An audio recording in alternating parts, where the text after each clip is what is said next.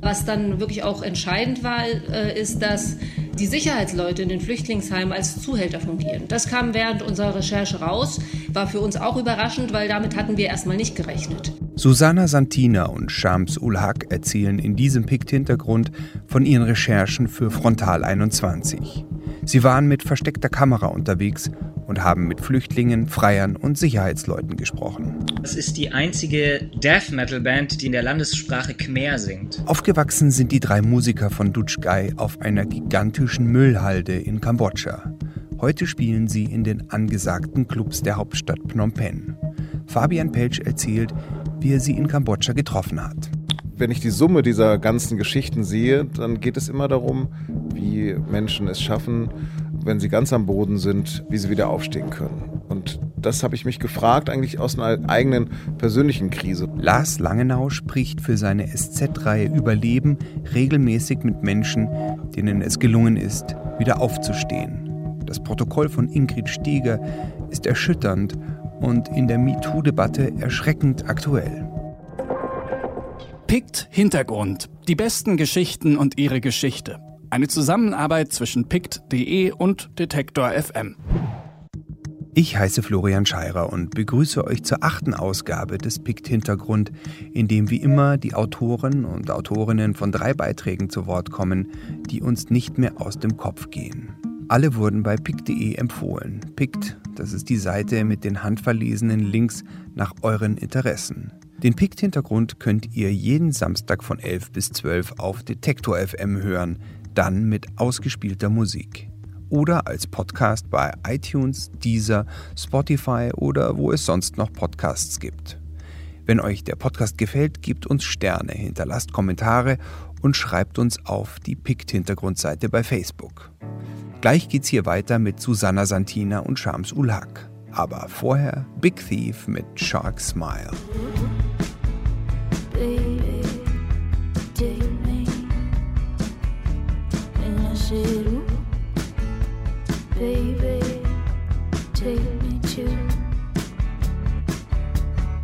Also es war so, dass der Shams auf mich zukam und gesagt hat, dass er in Flüchtlingsheimen festgestellt hat, dass einige dabei sind, die sich prostituieren. Und wir hatten dann den Hinweis darauf, dass gerade in Berlin, auch im Tiergarten, Flüchtlinge sich prostituieren. Und dann sind wir hingefahren und hatten so eine Art Recherchereise. Immer wieder gab es Meldungen, dass sich Flüchtlinge im Berliner Tierpark mit Freiern treffen, darunter auch Minderjährige. Also sind Susanna Santina und Shams Ulhak für die ZDF-Sendung Frontal 21 hingefahren. Susanna Santina arbeitet seit vielen Jahren für das ZDF, macht dort Beiträge, unter anderem auch für das Heute-Journal. Shams ul Haq ist als Kind indischer Eltern in Pakistan in sehr ärmlichen Verhältnissen aufgewachsen. Als er 15 war, ist er mit Schleusern von Pakistan nach Deutschland gekommen, wo er heute als Journalist und Autor arbeitet. 2015 hat er sich in verschiedene Flüchtlingsheime eingeschleust und dort mit den Menschen gesprochen. Herausgekommen ist das Buch Die Brutstätten des Terrors, in dem er für eine bessere Flüchtlingsbetreuung eintritt, um die Radikalisierung von Flüchtlingen zu verhindern. Für den Frontal 21 Beitrag war er dann wieder undercover unterwegs. Ja, also bin ich dann ein paar Tage lang in Tiergarten und Umgebung unterwegs gewesen, habe mit den Leuten gesprochen. Als Pakistaner für so einen Beitrag ist immer so eine Vorrecherche sehr gut und deswegen ist das auch sehr gut gelaufen. Also das war dann alles sozusagen noch ohne Kamera, einfach nur erstmal kennenlernen und Ja, genau, genau, genau. Ja. Wir hatten dann mehrere Leute, die dann mit uns gesprochen haben, einen Sicherheitsbeauftragten, wir hatten eine Sozialbetreuerin in Flüchtlingsheim, die auch davon erzählt hat und äh, wir hatten schließlich dann auch äh, Flüchtlinge, klar. Ja, vielleicht für die Leute, die den Beitrag noch nicht gesehen haben, ganz kurz zusammengefasst, was war denn dann die Erkenntnis? Also, dass es viele Flüchtlinge gibt, die sich prostituieren, das ist aus einer Zwangslage heraus oft passiert.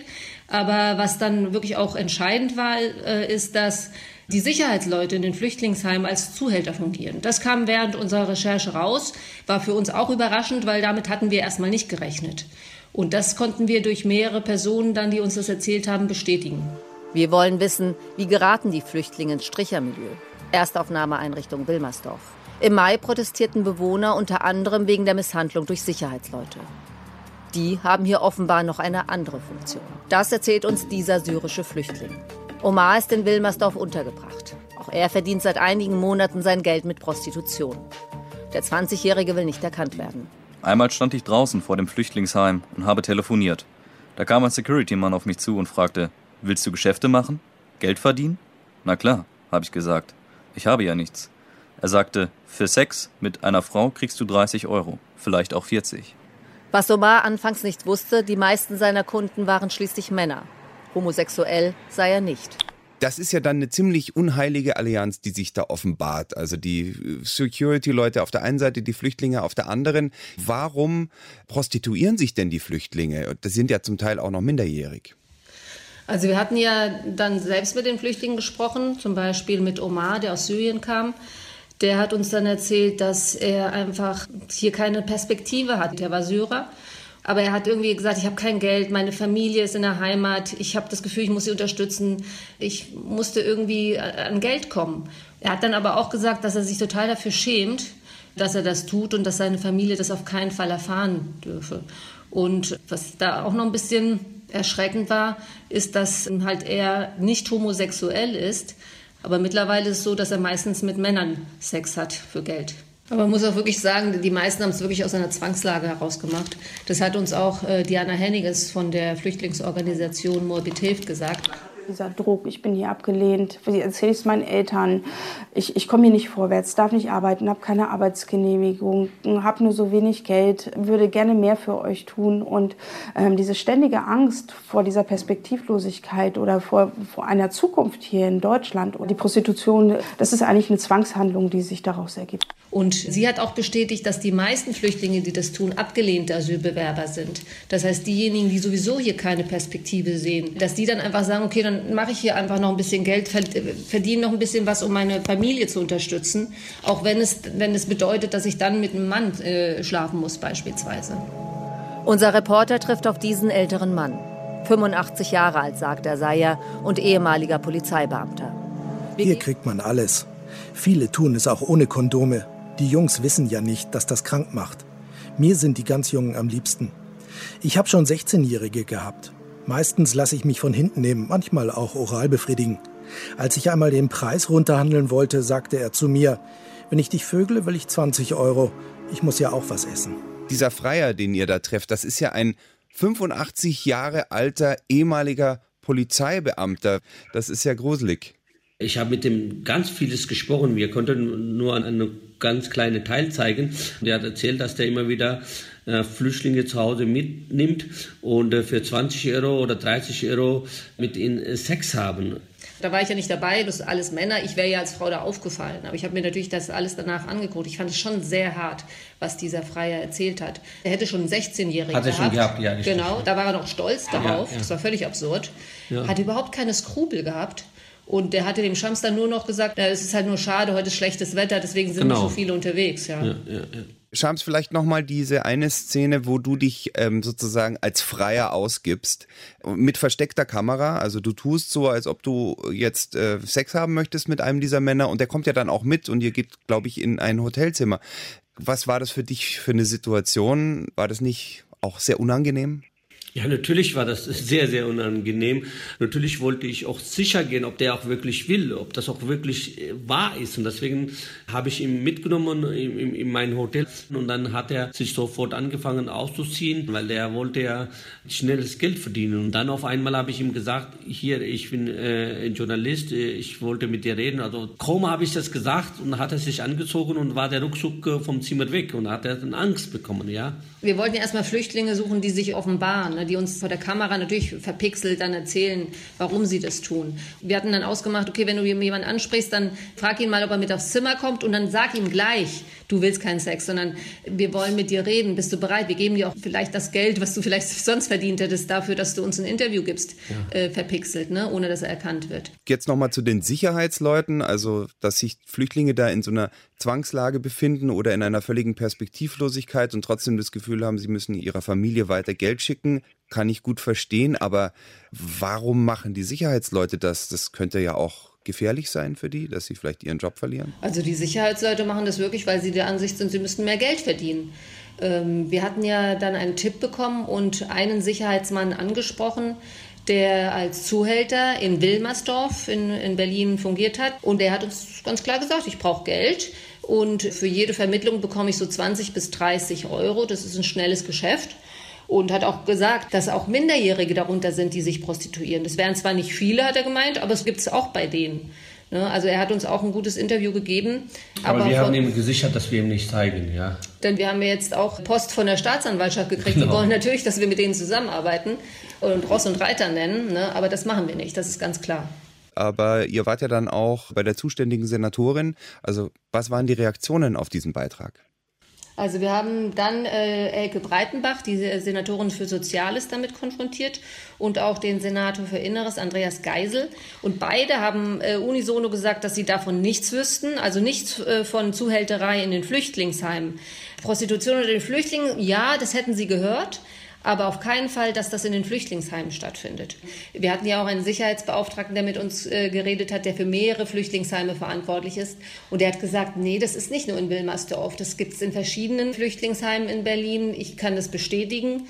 Und äh, das ist, ein, das ist ein Prostitutionsnetz, was da stattfindet. Ja? Also keine Ausnahme auf jeden Fall.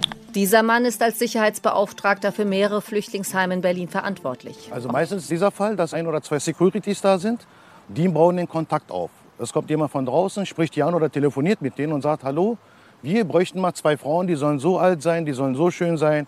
Oder Jungs, ja, praktisch, das ist ja meistens der Fall ab 16 Jahre aufwärts. Umso jünger, umso teurer. Also es ist auch nicht nur in Wilmersdorf und auch nicht nur in Berlin, oder? Ja, also wir haben gesagt, wir gucken mal nach Frankfurt, weil wir wissen natürlich, dass auch in Frankfurt ein heißes Pflaster in dieser Beziehung ist. Und da ist Schams dann wieder mit unserem Kamerateam alleine losgezogen, drei Männer. Bin hier in, in, in Münchner Straße, in Kaiserstraße, die berühmte Gegend hier in Frankfurter Bahnhof bin ich äh, hingegangen, habe dann wieder ein, zwei Leuten erstmal angesprochen, dass ich äh, Sex suche. Dann haben sie mir ein, zwei Tipps gegeben. Da waren wieder Flüchtlinge, die dafür Geld haben wollten und wollten mit mir sofort in ein Hotel gehen. Und ich habe auch vom anderen Sicherheitsleuten gehört, dass es so in Hamburg auch so ist. Das heißt, das, ist, das Geschäft gibt es nicht nur in Berlin. Ja, eine spannende Recherche, ein bedrückender Beitrag, der dabei rausgekommen ist. Und dann fragt man sich natürlich, kann sowas überhaupt verhindert werden und was kann man da dagegen tun? Was denkt ihr? Man kann schon sagen, dass es ein Problem ist, dass die Wartezeiten in den Flüchtlingsheimen, bis die irgendwie mal weiterkommen, bis der Asylantrag anerkannt wird oder abgelehnt wird, sehr lang sind, dass sie in der Zwischenzeit einfach so ein bisschen in der Schwebe sind, dass sie nicht wissen, was sie machen sollen. Diese Perspektivlosigkeit, das sicherlich auch ein Grund ist, ja. Aber was Diana Henninges von der Flüchtlingsorganisation Moabit hilft auch gesagt hat, ist, dass es einfach viel zu wenige Sozialarbeiter zum Beispiel gibt, viel zu wenige Übersetzer, die sich um diese Leute kümmern. Warum gehen die dann nicht zum Beispiel in den Tiergarten und gucken, wer läuft da rum, was machen die, warum sitzen die auf den Bänken? Wir sind ja durch den Tiergarten gelaufen und haben ja gesehen, wie sich ältere junge Männer zu jungen Flüchtlingen gesetzt haben. Warum kümmern die sich nicht um diese Leute? Weil es zu wenige gibt. Das hat sie ganz klar gesagt. Das geht ja jetzt auch nicht nur um diese einen Probleme. Es gibt ja so viele andere Probleme. Drogen ist ein großes Problem. Illegale Papierbeschaffung ist ein großes Problem. Ja, und vor allen Dingen, wir haben ja auch festgestellt, dass die meisten Flüchtlinge, die sich prostituieren, abgelehnte Asylbewerber sind, die dann wirklich gesagt haben, wir haben hier gar keine Chance zu arbeiten, wir haben gar keine Arbeitsgenehmigung, wir können hier nichts anderes machen. Ne? Da muss man natürlich auch gucken, ob man da reagiert und sagt, okay, warum sind die denn noch so lange hier, wenn sie abgelehnt sind? Das muss man sich auch mal fragen. Gleichzeitig bei denen, die gute Chance auf Asyl haben, zu sagen, okay, wir müssen es beschleunigen, dass sie schneller vielleicht arbeiten können, eine normale Arbeit oder eine rechtschaffene Arbeit finden. Die meisten fühlen sich verantwortlich für ihre Familien in der Heimat und haben das Gefühl, Mensch, ich bin hier in Deutschland, jetzt bin ich auf einmal abgelehnt, jetzt kriege ich doch keinen Job und eigentlich müsste ich die doch unterstützen. Ne? Und aus dieser Perspektivlosigkeit heraus ja, entwickelt sich die Prostitution. Was aber auch noch ein Thema ist, ist natürlich diese Drogenszene, weil viele Flüchtlinge, das haben wir auch festgestellt, konsumieren Drogen und die müssen sich dann auch, sagen wir mal, die Drogen irgendwie finanzieren. Das ist so ein Teufelskreis, ja. Also Perspektivlosigkeit, dann Drogenszene, dann Prostitution, ja. Ich gehe mal davon aus, ihr beobachtet das weiter, oder? Ja, ja, wir wollen es auf jeden Fall weiter beobachten. Jetzt auch, äh, weil wir gesagt haben, in Frankfurt haben wir so eine Anfangsrecherche gemacht und da haben wir auch gedacht, da müssen wir eigentlich dranbleiben und gucken, wie sich das weiterentwickelt. Und auch, was das Zuhälternetz in den Flüchtlingsheimen betrifft, da wollen wir auch mal gucken, ändert sich da was? Weil die Hinweise sind ja da Und die Sicherheitsbehörden sind ja jetzt auf der Spur. Ich bin gespannt, was dabei rauskommt. Ob das jetzt sozusagen unterbunden wird oder ob das weiterhin so stattfindet. Aber ich fand es schon sehr seltsam, dass die Senatorin gesagt hat, naja, also davon wissen wir nichts, das haben wir noch nie gehört. Ich meine, wir haben es ja auch rausgefunden. Wir haben uns da ein bisschen Zeit genommen, recherchiert. Da wundere ich mich natürlich schon. Ne?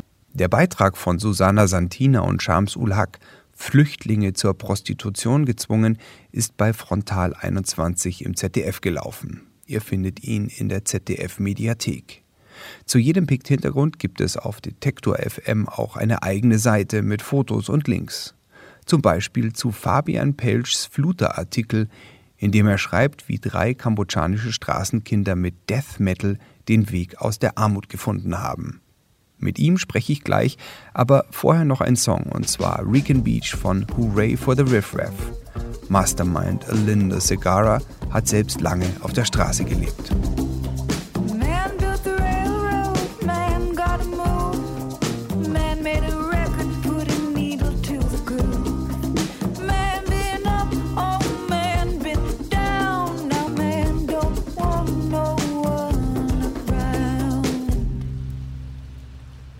Also meine Liebe zur Musik war definitiv früher da als dieses Interesse an Asien. Ich bin 2007 zum ersten Mal durch China gereist mit einer Freundin und das hat mich wahnsinnig beeindruckt und ich habe da in Plattenläden wahnsinnig viele CDs gekauft von lokalen Bands und bin dann irgendwie zurück nach München gekommen nach dieser Reise und habe damals im Nebenfach noch Theaterwissenschaften studiert und dachte, nee, komm, ich mache jetzt, ich, ich, will jetzt irgendwie, ich will Chinesisch lesen können. Ich will wissen, was da abgeht, weil mich das halt beeindruckt, sozusagen dabei zu sein, wenn sich eine Subkultur entwickelt. Das war 2007 zum Beispiel die Rockmusik. Da war Punkmusik irgendwie gerade ganz groß und ich hat das wahnsinnig fasziniert. Und das war tatsächlich auch ein bisschen ein Grund, warum ich dann Sinologie studiert habe. Und äh, über China habe ich dann immer mal wieder geschrieben, äh, über die Musik. Und ja, dann hat sich aber auch mein Fokus so ein bisschen verschoben auf andere asiatische Länder. Jetzt gerade bin ich in Thailand, um zu einem Musikfestival zu gehen. Das heißt Wonder Fruit. Das ist so ein bisschen eine Mischung aus Coachella und Burning Man. Das beginnt morgen. Ich bin schon sehr gespannt. Und wenn ich kann, forsche ich da und, und, such, und suche. Fabian Pelsch schreibt vor allem für den Rolling Stone und er ist auch ein Picker. Das heißt, er durchforstet das Netz nach den besten Artikeln für pick.de. Er sucht eben gerne. Bei seiner letzten Reise nach Kambodscha hat er so die Band Dutch Guy gefunden, über die er einen Artikel für fluter.de geschrieben hat. Die Band besteht aus drei ehemaligen Straßenkindern im Alter von 15 bis 18. Inzwischen spielen sie in den angesagten Clubs der Hauptstadt Phnom Penh und schaffen es auch mal auf das Titelblatt einer landesweiten Zeitschrift mit Death Metal. Und da sind sie in Kambodscha fast die einzigen. Aber es ist die einzige Death Metal Band, die auf die in der Landessprache Khmer singt. Wie ist denn diese Band entstanden? Wie kommen ehemalige Straßenkinder dazu, äh, in einer Metalband zu spielen? Ja, das war sozusagen eine Fügung des Schicksals.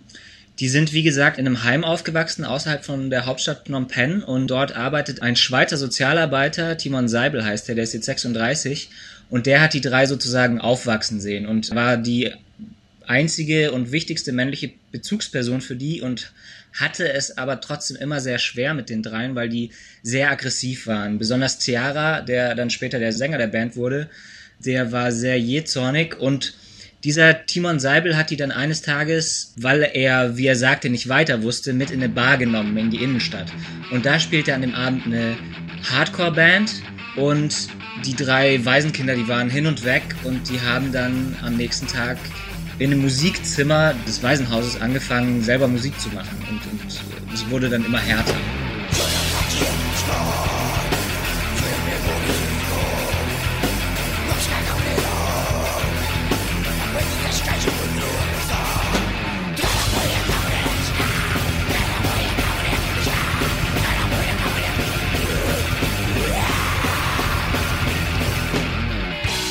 Jetzt sind es ja ehemalige Straßenkinder. Sie nennen ihre Band Dutch Guy, was übersetzt Hundeleben heißt.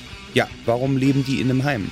Ja, also das ist so, in Kambodscha sind ja seit den 90er Jahren sehr, sehr viele NGOs im Land aktiv und es ist mittlerweile so, dass die ein bisschen die Funktion von einem sozialen Sicherungsnetz übernommen haben und die Tatsache ist, dass viele Kinder, die dort im Heim aufgenommen werden von einer NGO, oft noch Familie haben. Und das war bei denen jetzt auch der Fall. Die hatten noch, also Tanten oder entferntere Verwandte und die haben die dann eben ins Heim gegeben, weil die dort eine gute Ausbildung oder zumindest eine Ausbildung an sich bekommen und auch die Angehörigen dann so ein bisschen finanziell entlastet sind. Und so sind die drei dann auch in einem Heim gelandet, ja. Wie viele Kinder leben denn in Kambodscha in Heimen? Soweit ich mich erinnere, waren es, glaube ich, 49.000. Und nochmal auf den Namen zu kommen, also wer schon mal in Kambodscha oder vor allen Dingen in der Hauptstadt rumgereist ist, dem sind die vielen Straßenhunde sicher aufgefallen. Und das ist schon so, wenn man da nachts durch die Gassen läuft und zu nah an eine Hütte rankommt, dann kann es sein, dass da so ein Hund mit gefletschten Zähnen und geifernder Schnauze vor einem steht. Und ja, daran haben die sich orientiert. Also das passt schon gut zusammen. Death Metal, diese wirklich wahnsinnig aggressive Musik und dieser Name, dieses Wappentier des, des Straßenköters. Ich empfehle auch wirklich, sich mal die Videos von denen anzugucken. Die sind sehr gut gemacht und da kommt diese Aggression, diese Wut der Benachteiligten, die kommt da wirklich sehr nachdrücklich rüber. Sehr, ist sehr beeindruckend. Wo kommen diese Kinder her und vor allem, wie war das dann auch, die kennenzulernen? Die sind aufgewachsen in ich bin mir nicht sicher, ob ich es richtig ausspreche, Stung Meanche. Da war bis vor ein paar Jahren die größte Müllkippe des Landes und die war auch wirklich berüchtigt. Da wurde immer wieder ähm, von der internationalen Presse darüber berichtet. Und die drei sind da eben aufgewachsen und ja, dann später in Heim gekommen in ein bisschen einen idyllischeren Vorort von Phnom Penh, wo ja, also wo eine sehr familiäre Atmosphäre herrscht. Dieser Stadtteil oder diese Stadt heißt in deinem Artikel Stadt der fliegenden Scheiße. Warum heißt dieser Stadtteil Stadt der fliegenden Scheiße?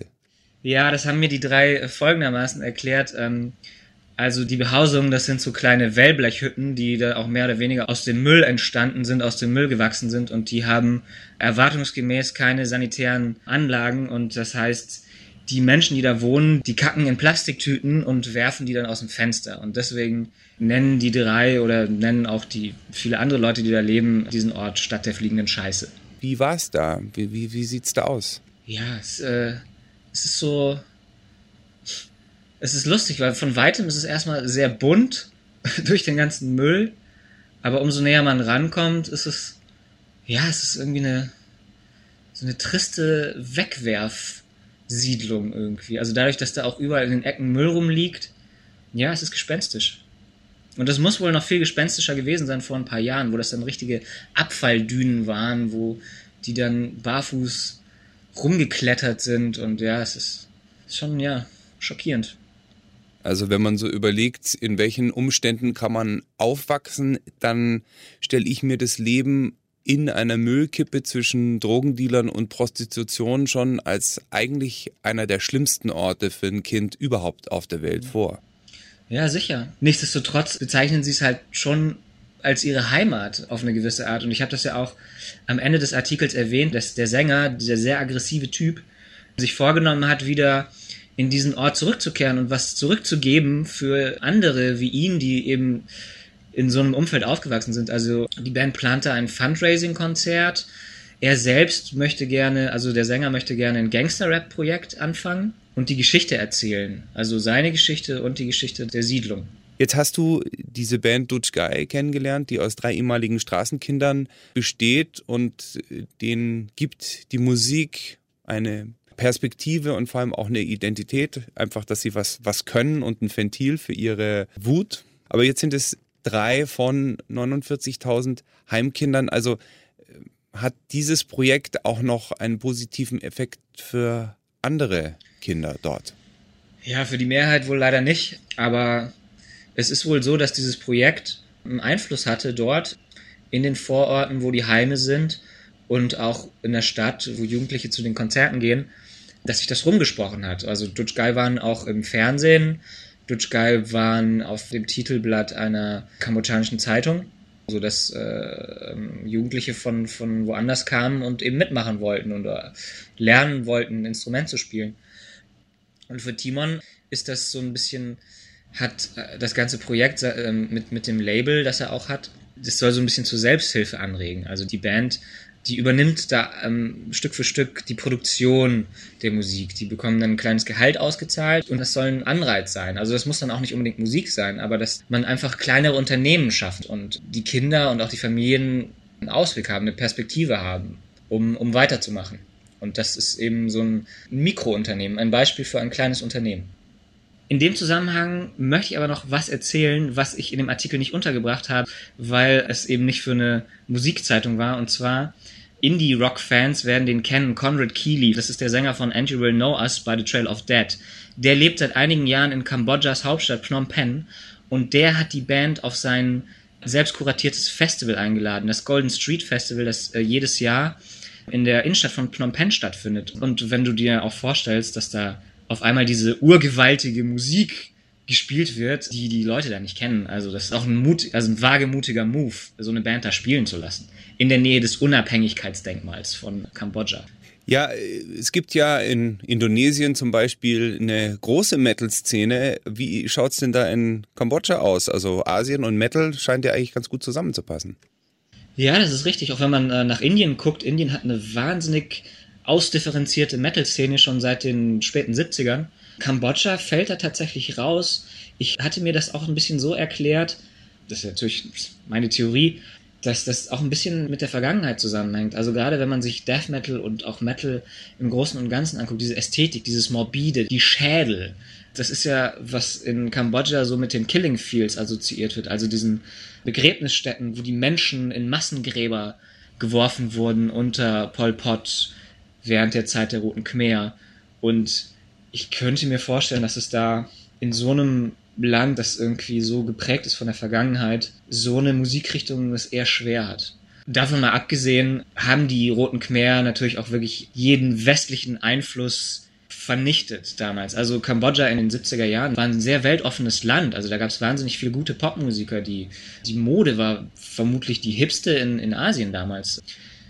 Die Roten Khmer haben alles zunichte gemacht und davon hat sich das Land und auch die Popkultur des Landes dann einfach nicht wieder nachhaltig äh, erholen können.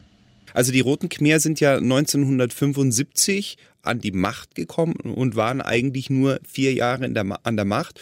Und ist es tatsächlich so, dass man das heute noch immer noch spürt, dass das so ein schreckliches Erbe ist, dass das Land immer noch prägt heute? Ja, definitiv. Auch dadurch, dass das alles erst sehr spät aufgearbeitet wurde. Also die Roten Khmer waren ja auch noch lange an der Macht, lange danach. Und man kann eigentlich sagen, dass so, wenn man aufs Land fährt, dass die Nachbarn, also in der Nachbarschaft wohnen Opfer und Täter nebeneinander. Also bis heute, also das, das ist viel nicht, äh, viel nicht aufgearbeitet, viel nicht ausgesprochen worden. Und ja, das spürt man auch unterschwellig. Was haben die denn eigentlich im Studio gemacht? Also hast du ja gesagt, du hast sie im Studio besucht. Was haben die da aufgenommen oder haben die da geprobt? Als ich da war, haben sie geprobt. Und das ist auch noch ein interessantes Detail, das ich auch leider in dem Text nicht unterbringen konnte, weil er eben nicht für Musikmagazin ist. Vor zwei Jahren kam da ein Backpacker durch die Gegend, der heißt Denzo, der stammt aus London, hat dort eine Ausbildung gemacht an einem SAE-Institut, also ist ausgebildeter Tontechniker, ist jetzt 22 Jahre und der ist da irgendwie hängen geblieben. Das ist so ein richtiger Backpacker wie aus dem Bilderbuch. Also keine Schuhe, Latzhosen, ohne Unterwäsche und so und, und sitzt gern auf Bäumen. Und der, der wohnt jetzt da in der Nähe des Studios ich glaube, die NGO stellt ihnen so eine Pfahlbaute zum Wohnen zur Verfügung und im Gegenzug bringt er ihnen das Produzieren bei. Und auch ein witziges Detail ist, der Vater von Denzo war Keyboarder in der britischen Synthpop-Band ABC, die ja auch relativ berühmt sind. Also es sind auch so wirklich surreale Details, die da auf einmal ans Licht kamen. Also eben auch wie dieser Conrad Keeley von der bekannten Band And You Will Know Us by the Trail of Dead, dass, dass der da irgendwie auch irgendwie mit seine Finger mit im Spiel hat. Das ist schon interessant äh, und verblüffend. Ja, das heißt ja, dass äh, das Land natürlich auch ein paar schöne Seiten haben muss, wenn die Leute da hängen bleiben. Oder was glaubst du, warum die, warum die Leute da hängen geblieben sind? Nein, auf jeden Fall. Also ich bin ja auch viel in China und Kambodscha, abseits von der ganzen Armut, ist es halt schon noch so ein asiatisches Land, das sich noch viel von diesem asiatischen Flair, also da ist einfach noch nicht alles zu betoniert. So, da, da hat man noch viel, viel Palmenidylle. Wir sind dann auch zusammen im Mekong schwimmen gegangen, der da immer hinter dem Haus von der wo das Studio liegt, die, äh, die Reisfelder flutet. Und da sind wir dann irgendwie mit so einem kleinen Boot rausgefahren und dann von einem Baum, der da ähm, im Wasser stand, ins Wasser gesprungen und so. Und das ist halt das wahnsinnig schöne Erfahrung gewesen. Eine sehr idyllische Landschaft mit Durianbäumen im Hof und die haben sich da so einen kleinen, schönen Mikrokosmos geschaffen. Also es ist Timon Seibel, seine Frau Vati, die auch eine Sängerin ist, das ist auch ein sehr interessantes Musikprojekt hat. Also sie macht zusammen mit dem Gitarristen von Dutch Guy und dann so ein Projekt, das unter ihrem Namen erscheint und sie beschäftigt sich zum Beispiel in ihren Texten mit häuslicher Gewalt, was auch ein absolutes Novum ist in der, in der Popmusik Kambodschas oder in der Rockmusik. Also sie spielt so sehr melodischen Hardrock. Also die sind schon so federführend, weil auch die Familie von Vati und ihre Mutter, die ähm, war eine bekannte Poetin und es ist so eine sehr künstlerische, musische Atmosphäre dort im Haus. Also da hängen viele Ölgemälde und das ist auch so ein Pfahlbaut. Und im Untergeschoss befindet sich das Studio, wo die Band aufnimmt. Ja. Ah, schön. Langsam bekomme ich ein Bild, an was für einen Ort du da geraten bist. Also du hast dir gedacht, ach, schauen wir mal nach alternativer Musik und dann bist du an so einem Ort gelandet, wo Menschen aus verschiedenen Ländern mit unterschiedlichen Traditionen, aber irgendwie einer künstlerischen Ader sich da gemeinsam eine schöne Zeit machen.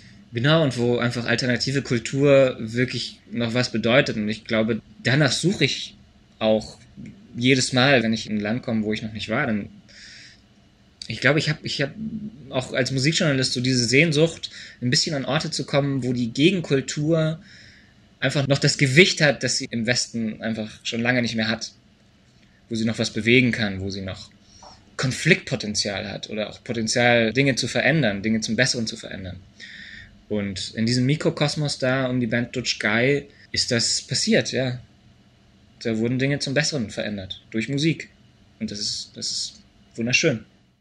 Den Artikel von Fabian Pelsch Death Metal im Land der Killing Fields findet ihr auf luther.de. Die Videos sind auf YouTube nicht so leicht zu finden, deshalb gibt es einen Link auf der Pict-Hintergrundseite von Detektor FM und auch auf der Facebook-Seite vom Pict-Hintergrund bei der ihr auf jeden Fall mal auf Gefällt mir klicken solltet. Im letzten Teil dieses Podcasts spreche ich mit Lars Langenau von der Süddeutschen Zeitung.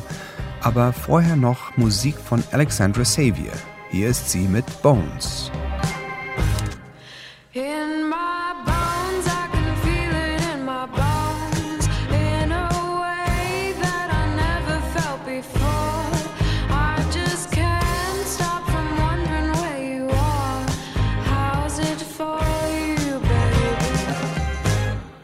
Vierzig Gespräche hat Lars Langenau schon für seine SZ-Reihe Überleben geführt. Eine Auswahl davon ist nun als Buch bei Gräfe und Unzer erschienen. Das Gesprächsprotokoll mit Ingrid Steger habe ich vor ein paar Wochen nochmal auf PICT empfohlen, denn in der MeToo-Debatte ist es erschreckend aktuell. Lars und ich haben uns in München getroffen. Überleben ist eine Serie, in der Menschen ihre sehr persönlichen Schicksale schildern. Menschen, die einen schweren Schicksalsschlag erlitten haben. Wenn ich die Summe dieser ganzen Geschichten sehe, dann geht es immer darum, wie Menschen es schaffen, wenn sie ganz am Boden sind, wie sie wieder aufstehen können. Und das habe ich mich gefragt, eigentlich aus einer eigenen persönlichen Krise, weil ich äh, diese Serie begonnen habe, selbst unter schwerem Liebeskummer gelitten habe und gar nicht wusste, wie ich da wieder rauskomme, weil ich da irgendwie einen kleinen Knall habe.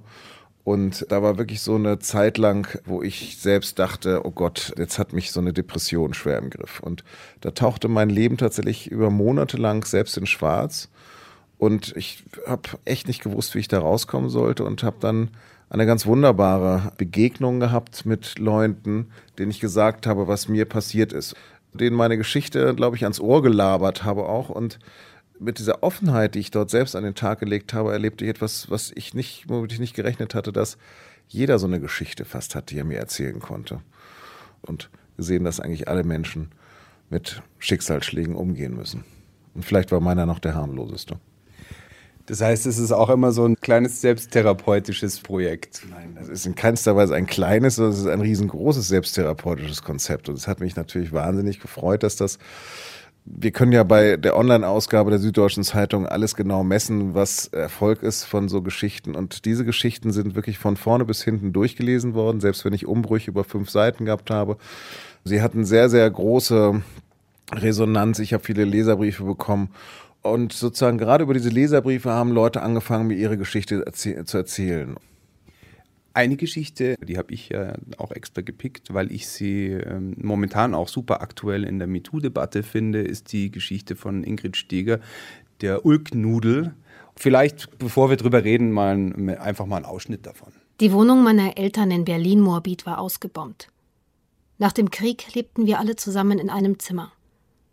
Für meine Mutter waren unsere Lebensumstände eine Schande, wie für sie alles eine Schande war. Nach außen wahrte sie den Schein, doch drinnen war die Hölle.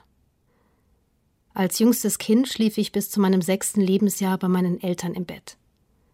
Nacht für Nacht musste ich erleben, dass mein Vater Sex wollte, meine Mutter aber nicht. Was sich zwischen den beiden abspielte, hatte mit Liebe nichts zu tun. Ich wurde hin und her geschoben, damit mein Vater sich seinen Willen mit Gewalt holen konnte. Schon damals habe ich gelernt, dass sich ein Mann die Frau immer gegen ihren Willen nehmen kann und der weibliche Körper nicht den Frauen selbst gehört, sondern Verfügungsmasse ist. Ich war immer extrem schmal, selbst in den Wechseljahren änderte sich das nicht. Mit Mitte, Ende 20 fand mich mein Entdecker, der Klimbim-Regisseur Michael Pfleger, zu dünn. Wir waren ein paar Jahre zusammen, auch wenn er nie zu mir stand und unsere Beziehung nach außen leugnete. Jedenfalls zwang er mich damals, jeden Tag ein Stück Torte zu essen. Doch das habe ich gehasst. Mein Großvater war Konditor. Und wenn der mit was Süßem ankam, wusste ich schon, was er wollte. In meiner Hose, zwischen meine Beine. Er hatte mich mit sechs, sieben Jahren vielfach sexuell missbraucht. Als ich meiner Mutter sagte, was der Opa da mit mir macht, setzte es wieder nur Schläge. Er war ja Vater. Und wir wurden am Wochenende oft zu ihm geschickt. Dann gab es immer Marzipan. Bis heute kann ich den Geschmack und selbst den Geruch von Marzipan nicht ab.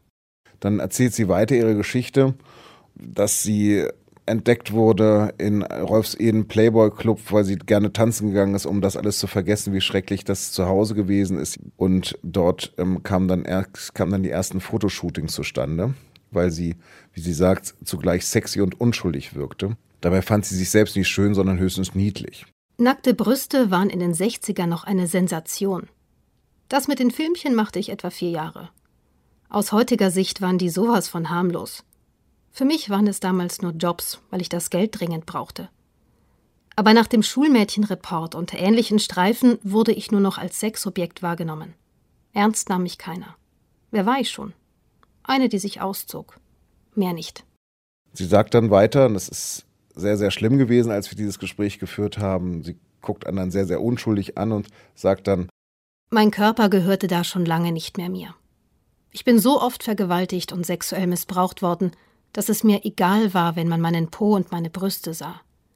Mein Körper war stumm und gefühllos, als sei er ein Stück totes Holz. Mein erstes Mal mit 18 Jahren war eine Vergewaltigung. Danach ist mir das noch drei weitere Male bis zu meinem 21. Geburtstag passiert. All das hat mich geprägt. Mein ganzes Leben lang habe ich mich nie gegen starke Männer wehren können. Und deshalb habe ich wohl auch nur schwierige Männer kennengelernt. Mit 40 hatte ich meinen ersten Orgasmus und danach nur noch ein oder zweimal. Das Wichtigste war mir immer, den Menschen um mich herum zu gefallen und sie glücklich zu machen. Ja, diesen Text kann man nicht lesen, ohne davon berührt zu werden, weil er so nüchtern klingt Du schreibst es ja auch als Protokoll nieder, weil diese einfache, klare Sprache, die das einfach so scheinbar emotionslos erzählt und auf der anderen Seite dann diese, wir haben es ja gerade gehört, entsetzliche Lebensgeschichte.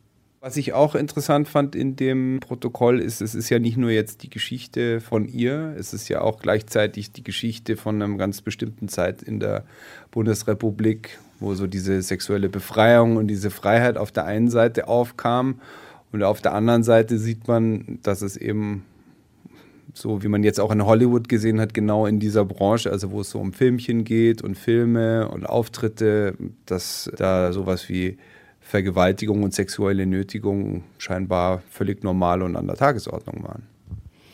Also das, was sie mir geschildert hat von den Vergewaltigungen, sagt sie, nachher waren das auch Kollegen. Sie hat niemand explizit äh, rangehängt, das würde sie auch nicht tun aber es gibt so eine Szene, wo das das vielleicht noch ein bisschen beschreibt.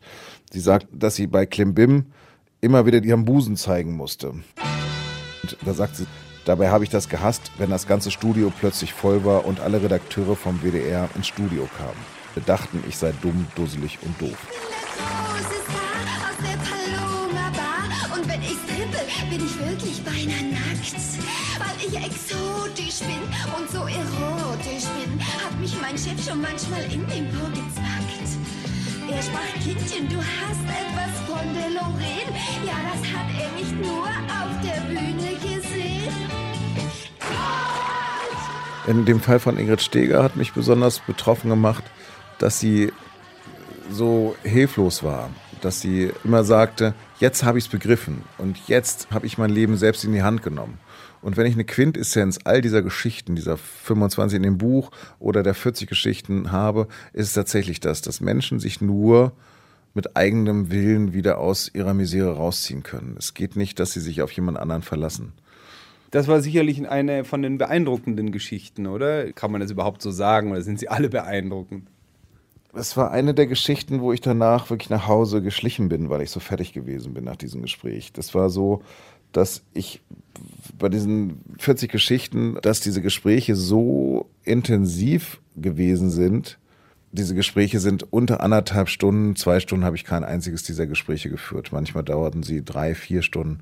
Äh, jedenfalls waren, haben, haben die mich dermaßen gefordert, dass ähm, ich mich danach eigentlich oftmals nur noch langlegen musste. Ich wäre dazu nicht mehr in der Lage gewesen, in die Redaktion zu gehen und eine normale, gerade Nachricht zu schreiben.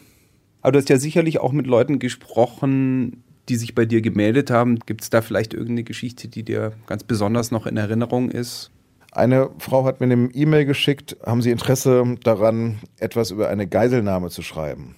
Die habe ich dann zurückgeschrieben und bin dann in meine Heimatstadt Hannover zurückgefahren und dort habe ich Ingrid Bergmann kennengelernt, die Sozialarbeiterin in einem Gefängnis gewesen ist und dort gekidnappt worden ist und zehn Stunden mit einer selbstgebastelten Bombe um den Hals zwei Kidnappern ausgeliefert gewesen ist und die das mit einer wahnsinnigen Stärke durchgehalten hatte und erst nach einem Jahr zusammengebrochen ist und sehen musste, dass sie eine posttraumatische Störung hat und irgendwann nicht mehr arbeitsfähig gewesen ist. Und sie ist dann mit Ende 30 Rentnerin geworden.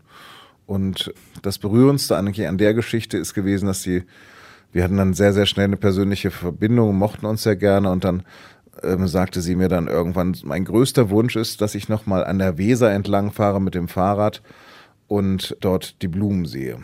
Und das war dann so, dass nach diesem Gespräch sich irgendwas bei ihr gelöst haben musste. Diese Geschichte stand dann da und ich hatte sie veröffentlicht und daraufhin schrieb sie mir, Lars, ich bin jetzt tatsächlich die Weser entlang gefahren mit dem Fahrrad und habe die Blumen gesehen. Das fand ich so berührend und da wusste ich plötzlich, warum ich meinen Job mache.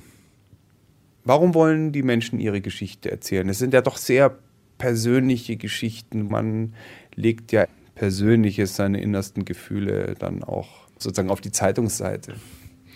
Ich glaube, dass das eine Therapie sein kann, seine Geschichte aufzuschreiben. Und ich weiß es von einer, die mir ihre Geschichte erzählt hatte und sie sagte, jetzt steht sie irgendwo geschrieben. Jetzt kann ich damit abschließen. Ich glaube, das war für ganz viele, ich kann damit abschließen, es steht irgendwo geschrieben. Das ist das, was für die wichtig ist.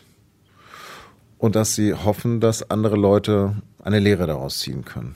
Es gibt eine Geschichte, das war, glaube ich, so die zweite oder dritte. Ich glaube, die dritte Geschichte ist gewesen, ist mit Benedikt von Ulm-Urbach, der mit 29 Jahren einen Snowboard-Unfall hatte und tatsächlich eine Querschnittslähmung durch diesen Unfall bekommen hatte.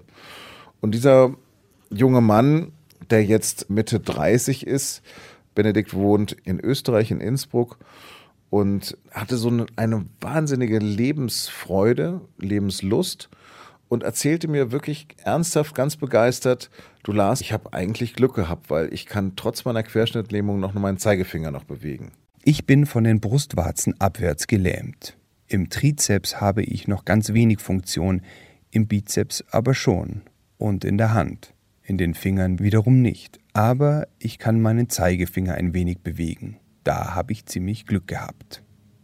Nach vier Wochen in der Klinik wurde ich ein halbes Jahr in die Reha verlegt. Ich musste dort alles neu lernen. Am Anfang habe ich anderthalb Stunden gebraucht, um mich anzuziehen. Mir das erste Mal wieder alleine die Zähne zu putzen, war für mich als 29-Jährigen ein Erfolgserlebnis. Seit dreieinhalb Jahren habe ich wieder eine Beziehung. Meine Frau hat mich so kennengelernt, wie ich jetzt bin. Ihre Fähigkeit, mich als Menschen und nicht als Rollstuhlfahrer zu sehen, hat mich von Anfang an begeistert. Das hat mir geholfen, den Rollstuhl unter mir immer mehr zu vergessen. Sicher ist vieles komplizierter und erfordert mehr Planung. Heute geht es mir trotz Rollstuhl und Querschnittslähmung gut.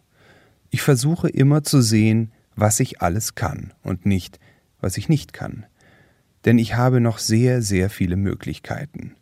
2016 etwa habe ich schwimmen gelernt und diesen Sommer geheiratet ich überlege mir das heute noch. Ich denke mir dann immer, ach, wenn ich jetzt eine Krebsdiagnose bekommen würde, wenn ich, ich habe zwei Kinder, wenn mir jetzt jemand sagen würde, mein Kind würde sterben, ich würde mir nicht vorstellen können, wie ich weiterleben könnte.